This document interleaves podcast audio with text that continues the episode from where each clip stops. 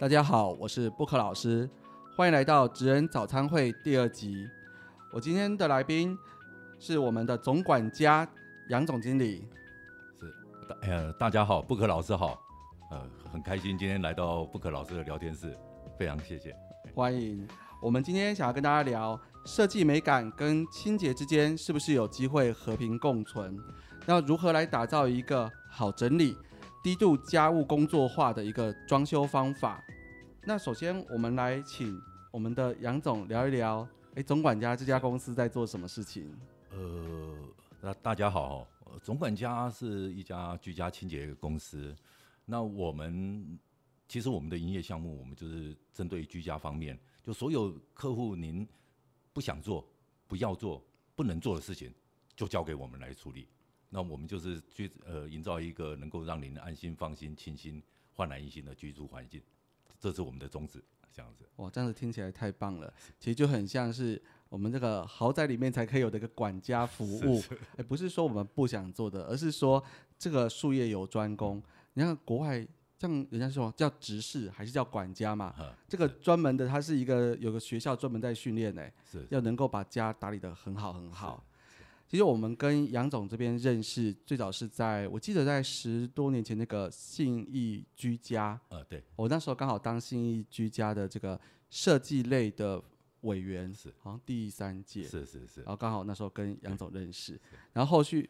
我当时去拜访杨总的时候，我去过你们办公室几次。呃，对。我印象很深刻，是在十一、十二年前。其实那个时候的社会氛围是这样子：我们一般讲清洁就是就清洁阿姨嘛，然后打扫吧。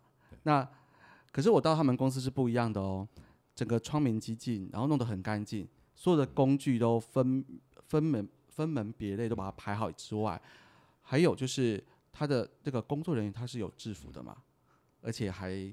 有，我记得有特别帮他去准备一个咖啡吧台，啊是休息室，然后让他们可以在工作的时候，这个开始工作跟结尾的时候是有一个可以换制服，而且可以有一个好好的休息的空间。是，其实我觉得在十几年前能够考虑在清洁这样的服务里面，也不太容易耶。是是，我想要聊聊看杨总为什么在这么多年前就开始有，这应该是算是企业管理的一个想法吧。呃，我我们一直有一个想法，因为因为我们的行业别就是服务的对象是人，那我们的去服务的也是人，所以说我们是一个以人为本的一个公司。那我以前一直记得一句话哦，就是说，呃，我们经营一要得意的话，同仁一定要乐意，同仁乐意的话，客户才会满意。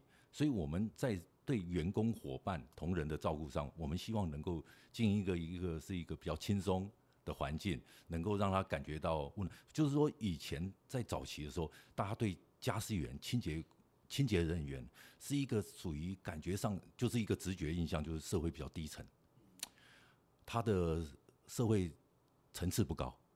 这个时候，我们希望做到一件事情，至少我在这方面我努力去做的，就是说你要看得起你自己，你要尊重你自己，自然别人就看得起你，别人就会尊重你。我们把我们自己的等层次拉上来，我们就会获得不一样的眼光。那当然，这要靠努力，还有本职学能的加强，这样子。真的，因为说人重自重嘛，我们把自己非常当一回事，而且好好的做好以后，其实别人看待我们的态度也不一样。不一样。哎，那我可不可以问一下杨总，最早之前为什么会开始要做总管家，进入这样的行业？是，呃，坦白讲，呃。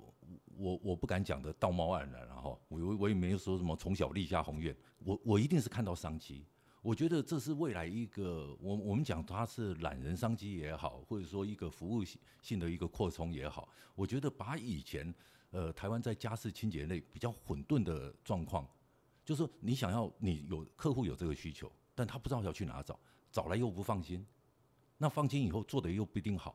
那好了以后，下次又不一定能找找到这个人。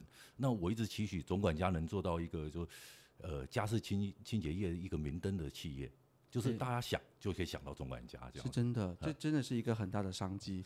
哎，其实虽然我们是设计公司，但每年到了这个重要节日啊，或是年底，是好多客户都打电话过来跟我们问说，我找都找不到人来帮我家做大大扫除，都找不到清洁的人员，是是，还希望我们。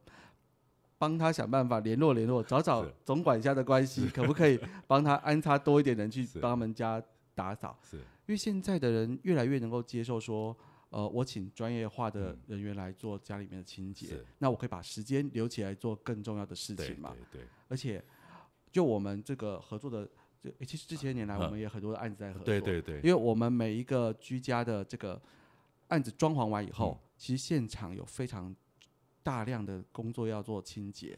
那我们请总管家帮我们清洁完以后，交给屋主。那其实我们有很多屋主会认为说，哎、这个服务蛮不错的，就会继续介绍，希望我们介绍总管家来帮他做以后每个月固定的日常的一个清洁。是那在这样子的一个环境里面，我我觉得这样的需求是真的越来越高了。嗯可是我可不可以想说，再请教一下，就整个市场观点，我们是看得出市场需求是有的。嗯可是像这几年缺工缺料，加上前几年又 COVID-19 的对影响，是哎，你觉得在这个市场的变化里面，你怎么看这件事情？呃，现在的环境哈，确实跟十多年前我们跟布克老师刚认识那时候已经产生非常非常大的变化。确实，在这几年，大家很多清洁公司都制度化了，也有了知名度，大家有更多更多不同的选择。但是我一直在觉得，就是说，呃，我们服务的本质，我觉得最重要的行销就是口碑。至少在我认为里面，我觉得口碑是最好的行销，也是最有效的行销。所以说，也因为我们一坚持这个口碑行销的话，我我把每一件事情认真做，我把每一件事情认真把它做好，自然而然客人会帮我们去宣传。我觉得他们的经过口碑的宣传是比任何行销都有用，所以也凭借了这一点，我们在 COVID-19 这段时间也安全的度过。呃，因为有一个毕竟有一个基础在啊，客户也是谢谢很多客户对我们的支持、爱护、疼爱，这样子让我们能够度过这这段期间，这样子。其实在这里面有一个很重要的关键，就是一个信任。对，因为像我们的行业都一样，啊我们是要进到别人的家里面去做服务的。你要知道，在现在这样的社会里面，你怎么去打开门，嗯，让一个另一个人进到自己家里面，然后待一段时对间，这是一件很不容易跨进去的对路。哎，而且就像刚才跟布克老师我们大家聊到的，就是说公司我们就希望做到就是安心、放心、清心、焕然一新。我要去让您的家里面呃焕然一新，第一个我先要做到让你放心，呃就让你安心。安心这种东西，有时候是你专业的表现，但是有时候是一个你接洽过程的一个让一个态度，我觉得是对自己的一个态度，能让客人安心，安心他才有办法放心把他家里交给你，您才能进入他的家，那他这时候才能享受到居家服务的清新。哇，享受到居家服务的清清新新。哎，这个能不能举个例子？就是你们服务经验里面，客户给你一个最满意的一个反馈，呃是什么样子的一个形形象？我我觉得很多客户都会到最后会写一些感谢函，或在 FB 或者说在我们的群群组上面给给我们的驾驶员一个很实质上的鼓励，并不是说金钱。有时候他呃，像前几天发生一件事情，呃，有我们有一个客户，他去韩碧楼度假，嗯，他去了以后，他挑了一个一个纪念品带回来，就留个纸条，是啊，给我们，就是说，呃，谢谢杨小姐您的服务啊，我我前几天去韩碧楼度假，特别挑选一个小礼物送给您。哇，那就表示说他真的是非常满意跟你们之间的互动，所以在出去玩的时候还会记得说，呃，这个家里面交给总管家打理，那就是会带个小伴手礼回来，对。谢谢你们这对样子。我觉得就是让客人挂心，就他把你放在心里面，他不是把你当成一个商品、一个工具，他或是只是一个额外的一个，就是比如说像一个一个找来帮忙的人，其实不是这样子。对对，他其实久了以后都像我们都会跟客户好像朋友一样，嗯是。这样子慢慢做一次服务以后，后续都延伸，大家就是一个好朋友。对，他记得你了，对，哎，我我突然想问一下问题哈，像这几年在网络上就是非常流行一个嗯。职业叫做整理师，是哦，就是。常常看到说，哎，我们要是，过断舍离生活，然后要整理家里面。哎，对。这个跟总管家这样的服务有什么不一样啊？呃，其实呃，基本上来讲，在居家服务里面，包括清洁、清扫，其实有包括整理跟收纳。其实这是一体的。就是说，如果一个家我把你呃清洁的干干净净，但是周遭的环境是呃，比如衣物或杂物没有收纳好，其实你整个氛围还是乱的。所以说，我们本身在执行工作的时候，就有包括收纳、收纳这个部分。那呃，市面上整理师，我想他们有他们的专业，只是把这个单项拉出来。等于是把这个单项的专业化，再再更专精的去强化它。对对对对对，因为现在的商业行为就是切割嘛，是把把一个大项切割成不不同小项，就创造不同的一些商业机会，这样子也是一个服务的项目。对，因为我听说的，他们在这个整理过后，其实会借由分类跟去想以后要怎么去做。维护这件事情也去跟他们的客户分享。是。那其实，在交给总管家的话，是连这个维护分享这件事情，也很多是请你们一起来帮忙的。对，就是我们一起来一一并在居家服务的项目里面都可以做到这样。哎，那那我想问一下哈，如果说你们帮客户都整理的干干净净了以后，那客户下个你们大概一般客户的频率是多久找你们一次？如果是长期有跟你们签长约是清洁的客户的话？我们大部分有分两个形态，一个是定期，比如一个礼拜一次、两个礼拜一次，或一个月一次、两个月一次，这个就看客客户的需求跟要求到什么程度。那也有就是说，呃，我我常讲的啦，哈，就跟我们同事开玩笑，就是说，我们的清洁行业就是每逢佳节倍思亲，就是清洁的亲了。只要到过年过节，有没有？就是每逢佳节倍思亲，就就想到总管家，就找到我们这样。因为会有人来看家里面嘛，要赶快。平平常有一点乱没关系，但是在有宾客来的时候，一定要整理的干干净净。哎，那可是如果你把它好好的整理干净以后，下一次去又发现它整个又乱了，对，你们会去提醒一下客户说：“哎，我跟你说哪些东西以后不要怎么放吗？”会，这这个哦，就是我我这有办法开口吗？呃，我们会我们会，我我我觉得维护大部分是我们的责任，但是您要长久，一定客人要尽一份心力。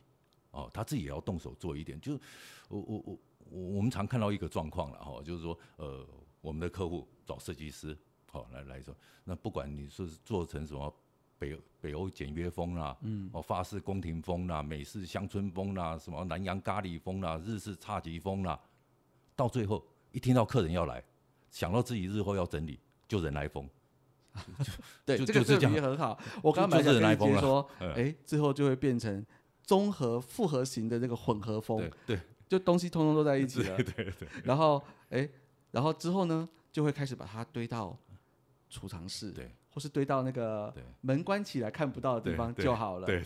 但是你不是不能是这样子啊，这样子只是把它看不见而已嘛，对。哎，讲到这个，我觉得今天有一个很重要的问题，我想要来请教一下杨总。像我我们的属性就是属于在前端，嗯，是。客户找我们规划家里面，然后把它设计的漂漂亮亮的，整个都把它装修好，对弄得干干净净的，交给他进去住。是，但是我常跟客户说，嗯你家的整修我们是一起合作的，是，因为这很重要。我们一起合作一年，但是你之后还可以再住十年、十五年。是，可是其实我真正跟客户合作的时候，这真的是第一年。嗯那第二年一直到后面的十四年，其实要靠客户自己的维护管理跟。总管家去协助，那有没有哪一些地方是真的住进去很长一段时间，客户开始去觉得说啊，这里会不会很不好维护的一些项目？这个部分哦，呃，我我个人感觉啦哈，就是说清洁会限制你对装潢的想象，但是装潢又会遮盖了日后你面对清洁的真相。嗯，其实有时候是冲突的，但是，呃，我觉得一一个家，我个人的理解啦，就是说，呃，一个家，你如果找设计公司设计，设计师就像一个大厨，他用一个手捏陶去做一个容器，那这个容器里面就盛满您这个属于这个家的，比如喜怒哀乐，好，酸甜苦辣，这个时候他只是用他的技法跟火候加以烹调。再加入你的想象还有需求的梦想，就去完成这件事情。哇，这样子把我们讲的看起来好像很厉害，是一个五星大厨一样。哎，我讲的白话一点好了，我来问一下，这个虽然有一点点会打到我们自己，但是我想要今天既然请了来宾来，我们就是要打开天窗那个大白话来说了。是客户有没有抱怨一些什么叫做重看不重用的设计，超级漂亮，是但是第二年就开始觉得，哦，好难整理。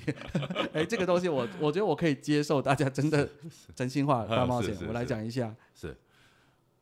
布克老师谈到这个话题，我现在手脚在发抖，你有看到吗？没关系，我们坐那么远，我们坐那么远没有关系。是是是来我就我人生最怕一件事情哦，就是这个谈话性节目结束了以后，客户没找到一两个，得设计师全得罪光了，这样子。但是我不怕，讲讲这段的时候，我们阿汉可以帮他打马赛克，可是前面已经说出来是谁了。是是是是，啊，所以说今天既然来布克老师的聊天室，我就非说不可。好、呃，当然这一定会有会有，就像我刚才提提到，就是说，呃，你如果考虑到清洁，一定会限制你对设计上的一个想象。嗯，但是我们希望做到，就是说我们在设计的时候，不要去遮盖到日后清洁维护的真相。嗯，只要我觉得只要客户他了解了，他知道了，他清楚了，其实他就会去承担。哦，我本来设我要求设计师这样做嘛，所以我就承担日日后的一些维护。我觉得这个是他了、最怕的。我们最常遇到就是我当初不知道，早知道我就不要用这个材质，我早知道，哎呀，我后悔了。哦，对对，这个早知道。其实我们今天这样要来聊这个主题，就是因为我们减少这些早知道嘛。就像我最常遇到的，就是各位说，哎，我觉得那个线板古典风的线板很漂亮，对，可是有没有不会脏的线板？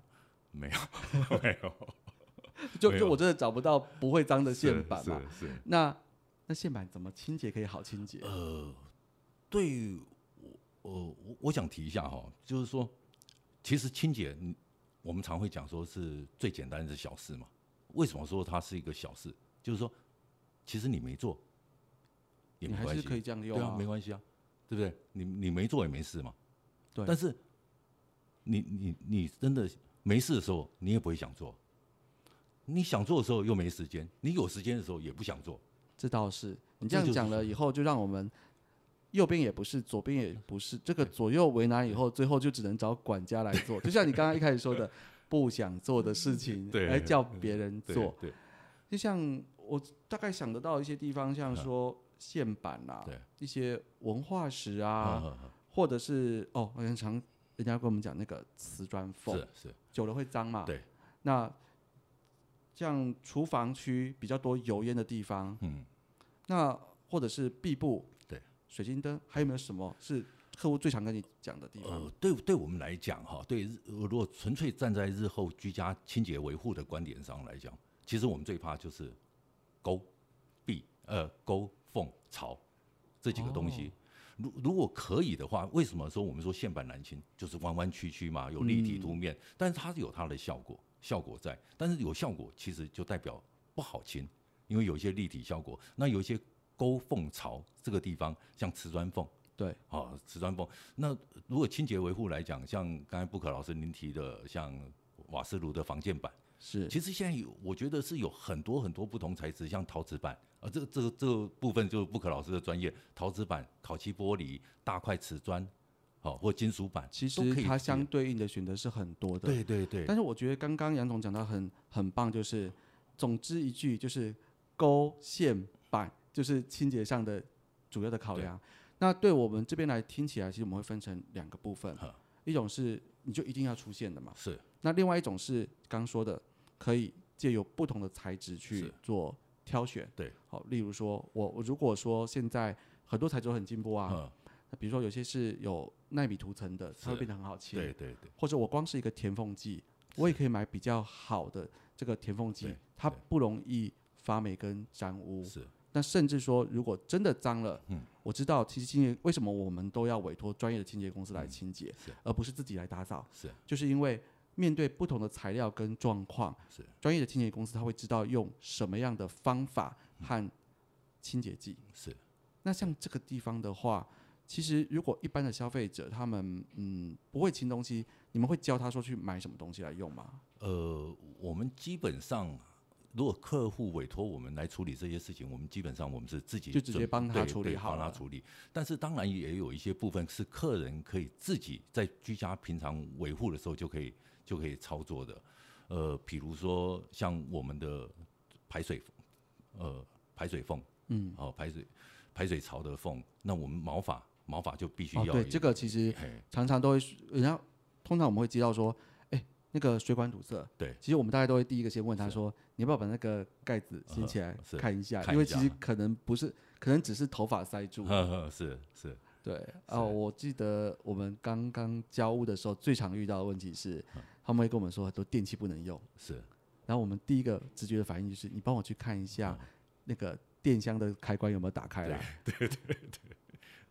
所以说在居家维护方面，如果说能够用比事先就在跟设计师沟通讨论的时候，呃，就了解到日后清洁维护的话，我们可能就使用一些比较平滑面的或抗污面的，就减少缝隙，就像呃马赛克瓷砖，漂不漂亮？漂亮。对，真的漂亮。但是你清的时候不好清。但是如果客户觉得说我就是要马赛克，但是我也了解日后清洁维护所遇到的困难，其实我觉得这是客户能接受的，客户能接受。就我我我自己家装修的时候，我也是重新装潢，因为我们花一笔钱去装修，为了就是说我要符合我未来的需求跟我的梦想。我不可能去花，比如说花一大笔钱把自己弄得家徒四壁。我我们装潢又不是拿来修行的，是啊，对不对？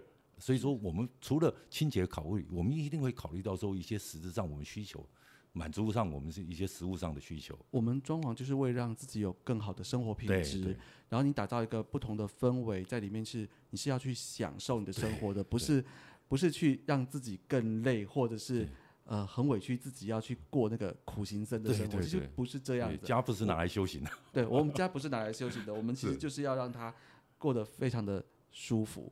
那像刚刚回应到杨总讲到的嗯，其实我不只是各种材质的使用，是呃马赛克是喜欢这样的一个装饰的话，我如果不是把它放在浴室、厕所这些很潮湿的地方，嗯，其实也不太容易脏。对，那我们就知道，哎，我喜欢你这个东西，我可以帮你挑选合适的地方嘛。对，那就像说刚刚讲那个，我们要怕毛发去堵塞的排水口，是，其实现在也有底下有一些盖子可以去嗯，防止掉落的这种东西啊。对，然后或者是我的盖子是可以上方可以有两层可以打开的，嗯，是。我就变得可以很容易清洁，而不用每次一遇到问题就就需要打电话拜托水电或是清洁各种人来是。做检查。是，诶，我讲到这个地方，我就想到说，可能很多的观众朋友不一定很清楚，嗯。我们整个清洁的领域大概分成几个阶段是。例如说，我们在工程阶段的粗清、细清，嗯，跟我日后居家的定期清洁到底有什么不一样啊？哦，这个差异点倒倒倒蛮大的。呃，我我们在当呃客户想要做装潢的时候，其实他的重点注意力完全在风格、材质或一些家电的选配、厨具的选配、嗯或灯饰这方面，往往最最常忽略就是那个装潢后清洁。但是装潢后清洁，我常在讲，就是说，当你房子装修好了，但是又没有办法入住的时候，是最遥远的距离。明明看到我的房子好了，但是我现在住不进去，因为只要各位有装修经验的时候，在装修的过程中，你看到你的家其实不是一个家，是一个工地嘛。是啊，有因为有有有泥做，有拆除，有有木做、灯饰、家具、铝门窗各方面，会把你家弄成一个。所以说，在出清的过程之中，你你你可能会有包材、废料、水泥块、油漆、胶这些东西，这都不是说一般人能够处那理那。个跟一般的清洁不一样，不一非非样不一样。常难整理，而且这个东西我有切身之痛，因为我们在会前会有聊一下嗯，我我我十多年前我那时候结婚的时候，我们家也是是。新房嘛，啊整理整理这样子比较可以结婚比较好好。我们那时候在想说，清洁感觉起来很也不便宜，嗯。因为装潢清洁其实不便宜啦，对对，费用哦蛮高的。对对对，嗯而且哎、这几年这翻很多嗯。我们那时候就为了省钱，就想说呃自己来清。是结果要结婚前几天，我跟我太太还有我我妈妈，就是我们都都还在那边刷地板，然后擦东西，是然后擦完以后清都清不干净。是，等结完婚以后都已经累瘫了，发现地上还是一堆灰。嗯就因为很多装潢期间那种细细小的粉尘在空气里面弥漫，对，那大概一两个礼拜以后，它会慢慢又再落下来，是。然后加上不同的材质，其实它要对应到不同的清洁剂跟方法，不然非常容易损毁它的表面。是，那这些东西虽然我已经是算知道怎么做的，嗯嗯但是我觉得啦，知道归知道啊对，自己趴在那边亲还是很累嗯，。是是，对，后来我们都会跟客户说，不要省这个钱，嗯找专业的来就好了。是对，这这个真的是不一样。那日后定期的清洁的话，你们在服务上，呃，有没有什么特别会去跟客户希望他去注意的点啊？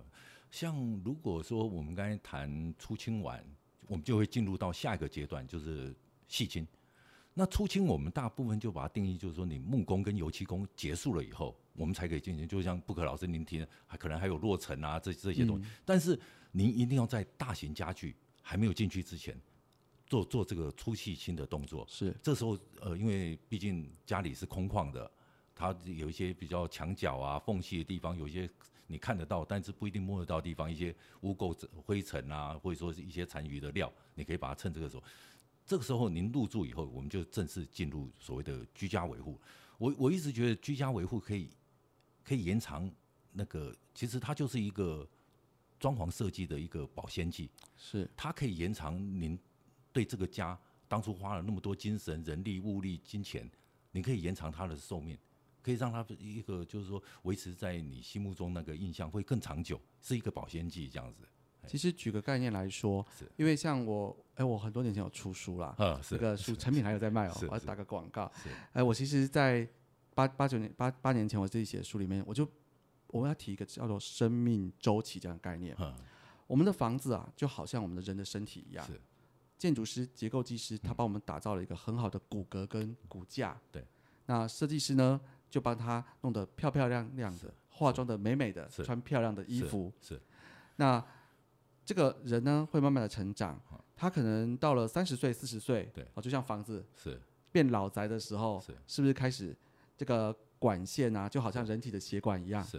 哦，老化了就该换了，或是会堵嗯塞。是。呃如果你都一直不处理，堵塞的很严重的话，那可能会有什么？这应该叫做中风吗？中风。会有中风的问题，呃就会漏水、壁癌，甚至皮肤癌之类的。嗯。是。所以你看，我们要照顾我们自己的这副精密的仪器的身体，我们定期的要去做健康检查，嗯。去检视身体问题，然后再去做维护嗯。保养，这是照顾我们自己的身体。那清洁就好像是每天要洗澡一样嘛，对，对。头发要洗干净一样嘛。我们好不容易把这个身体穿的那么帅气，然后身体都打理的那么好，嗯。要是你一个礼拜不洗头不洗澡，这样能看吗？不行不行不行，那所以你一定要花时间去把这些整个外观去维护跟整理得好，不然你看，如果我长我一个礼拜不洗澡，两个礼拜不洗澡，是不是容易皮肤就开始出问题了？对对，那一直卡垢以后，那就很容易生病啊。嗯所以我觉得这个这是一样，这个维护管理的概念。是哎，我我铺梗铺了这么多，其实我最重要要问的事情，也是观众一定很想知道的，就是我们在做居家维护管理的时候，我的概念是，不同的一些设施设备，嗯对，它都有它的养护周期，对，好，例如说空调，嗯。例如说洗衣机，例如说等等很多的东西，是。是不是可以请杨总来跟我们分享一下不同的设施设备是。它的养护的周期？是，呃，除了我们平常的居家清洁以以外，像一些现在更着重于电器类的啊，嗯。就像布和老师提您提的，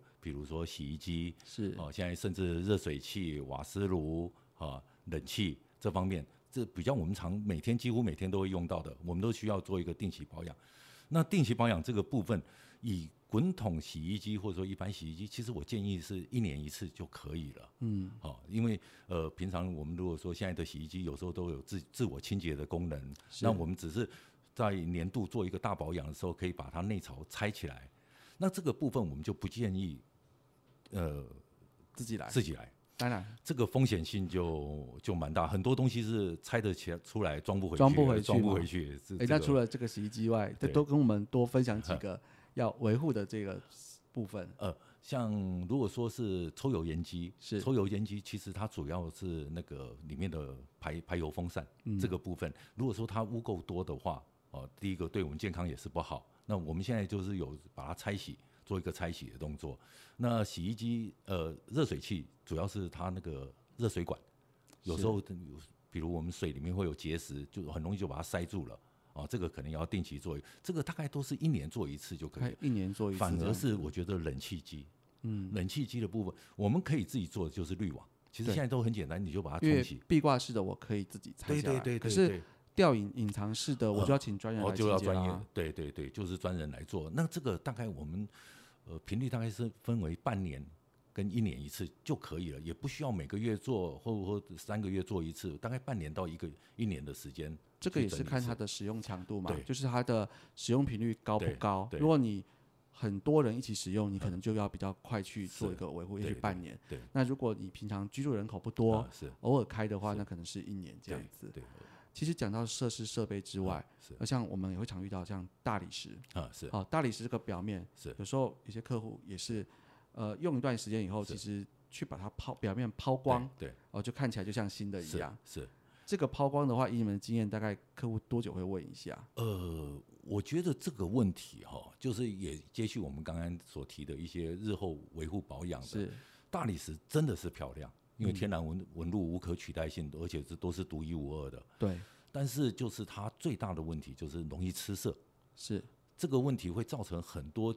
居家生活上的不方便，你必须要小心翼翼的对待它。呃，如果有茶渍、咖啡渍，或者说脏污久没清洗，可能它就会吃色进去了。那当然，我们可以，比如现在有很多人造大理石啊，什么其他材质可以取代。如果天然材质用到的话，如果吃色下去，就一定要研磨。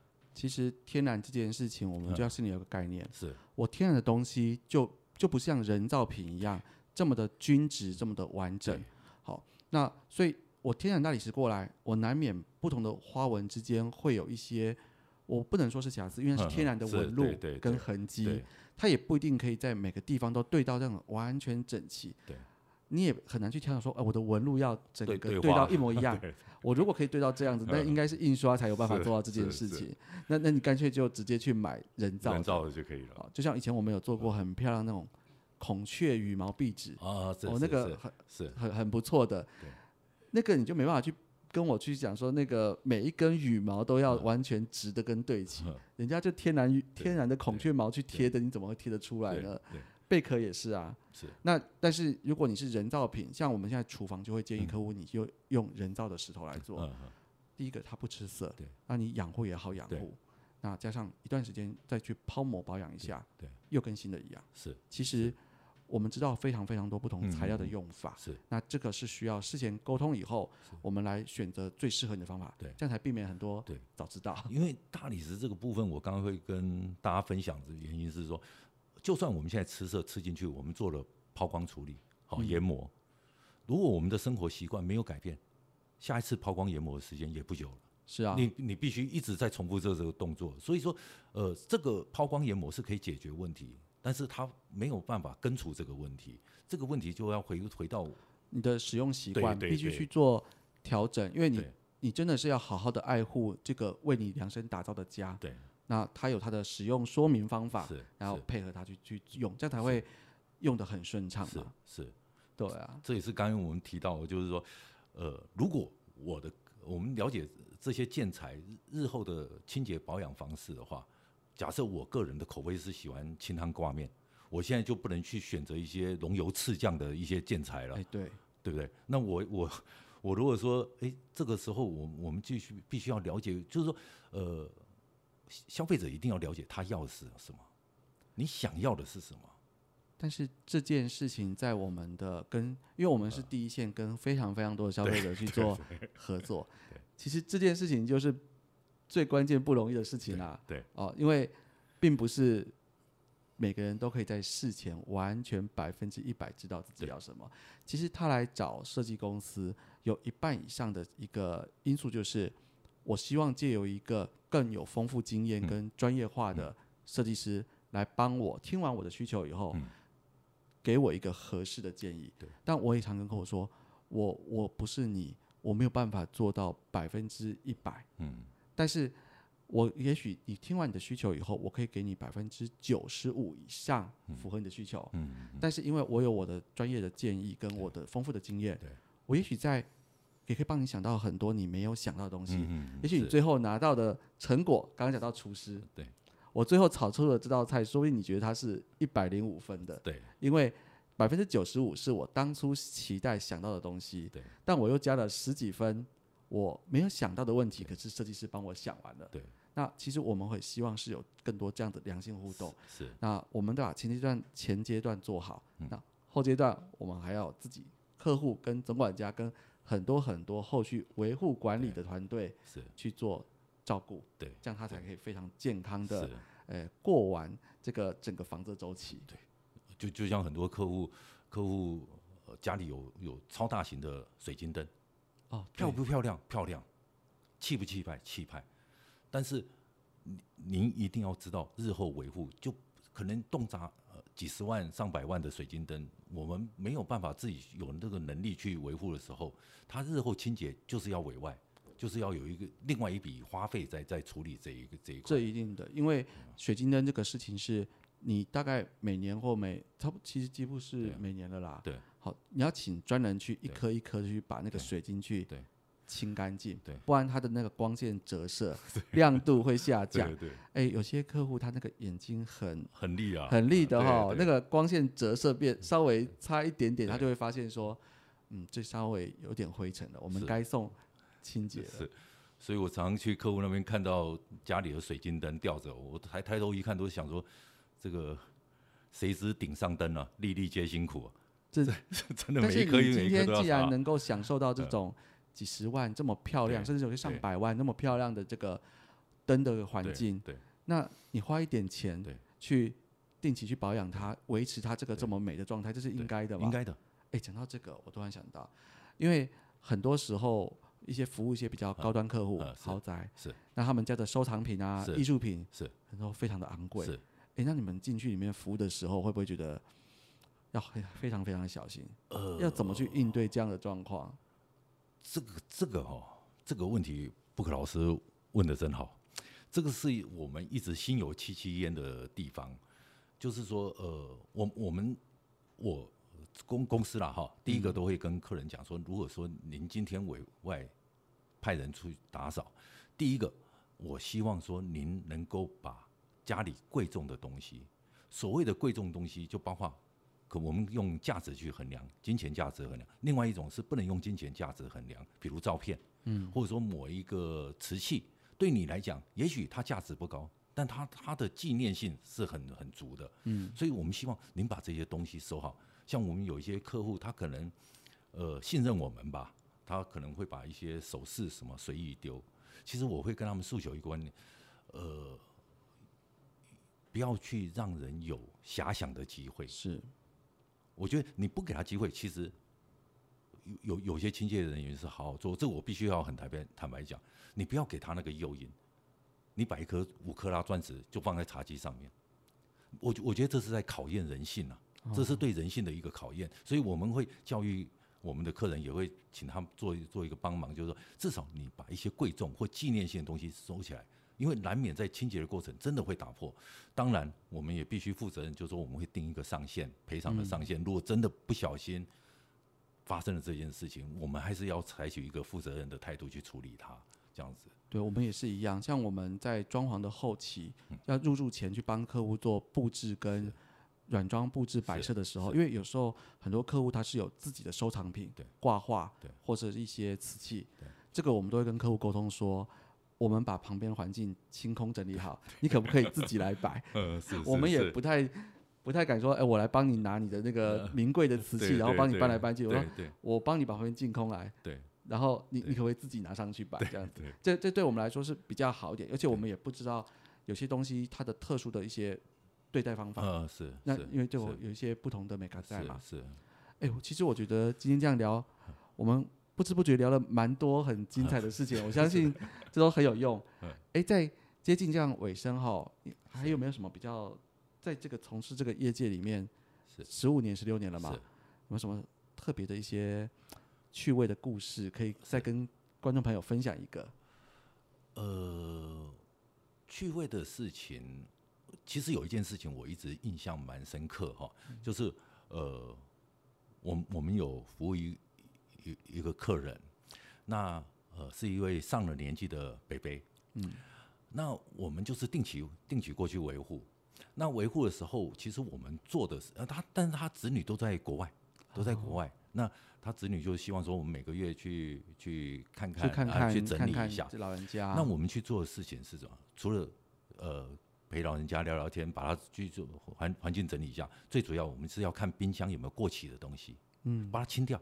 因为有时候老人家第一个他不知道过期了，或者是说他知道过期，他舍不得丢，他他爱惜食物，对对对舍不得丢。对，会舍不得丢。那呃儿女就特别交代我们，你们去哈一定要打开冰箱，看到过期的东西你就把它丢掉，有事情他负责。嗯如果北北骂的话呢，我我们维维跟北北这样关系哈，就定期维护。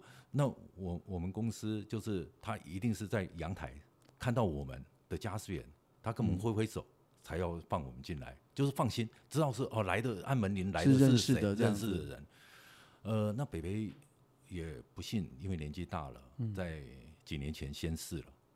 那那时候我们有，因为我们去都会做一些拍照的动作，就是说哦，我帮你拍呃整理家里了，我拍张照让儿女看嘛，就是说我们今天有去，那帮你整理了什么，我们把那个做做成一个光碟，寄给他的儿女，因为都在美国。都在都在美国。对，那北北离开的时候出殡的时候，那个北北的女儿有邀请我们去参加。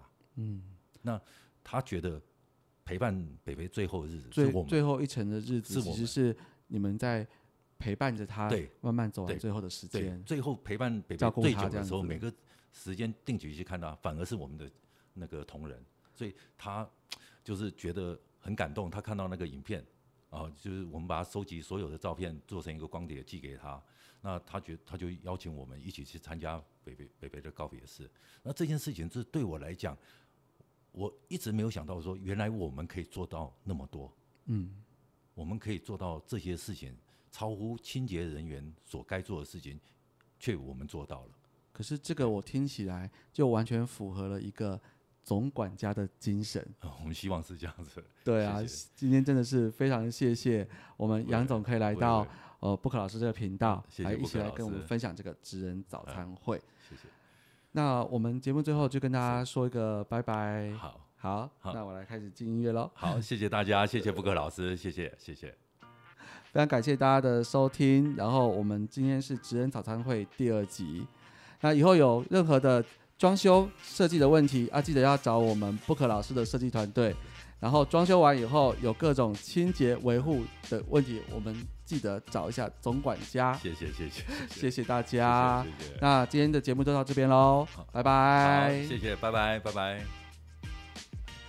OK，OK，呃，谢谢谢布克老师，谢谢布克老师。谢谢谢谢因为今天真的是很高兴邀请到哎，哇，我们认识应该超过十年了哈。十多年了，十多年了，大概十二三年喽，十二十二三年哈，我们那都是那那，因为我们那个时候都是因为信信信义房屋相关的，就刚好那时候做他委员嘛，对对然后就认识了，对啊，一直到现在。而且我们那时候也一起参加那个公益，对，哎，我们一起到阳阳明对山上面去做公益改造嘛对我们，那时候就是想说集，呃，布克老师有发动嘛，就集合大家的力量，不同的工种那个经来验也是真的很特别。我们把一个有囤积症的一个房子，然后整个，其实我们那当时我们同事去做嗯测量，对。啊，规划整个大家集结很多专业厂商，我们去帮他做一个整理那时候哦，清运哦，清了六台车，六台车哈，六台车清运。哇，，好，以好现在的清运费用，你光清运费吓死人哦，以现在。吓死人了啦！啊那个对啊经运费以前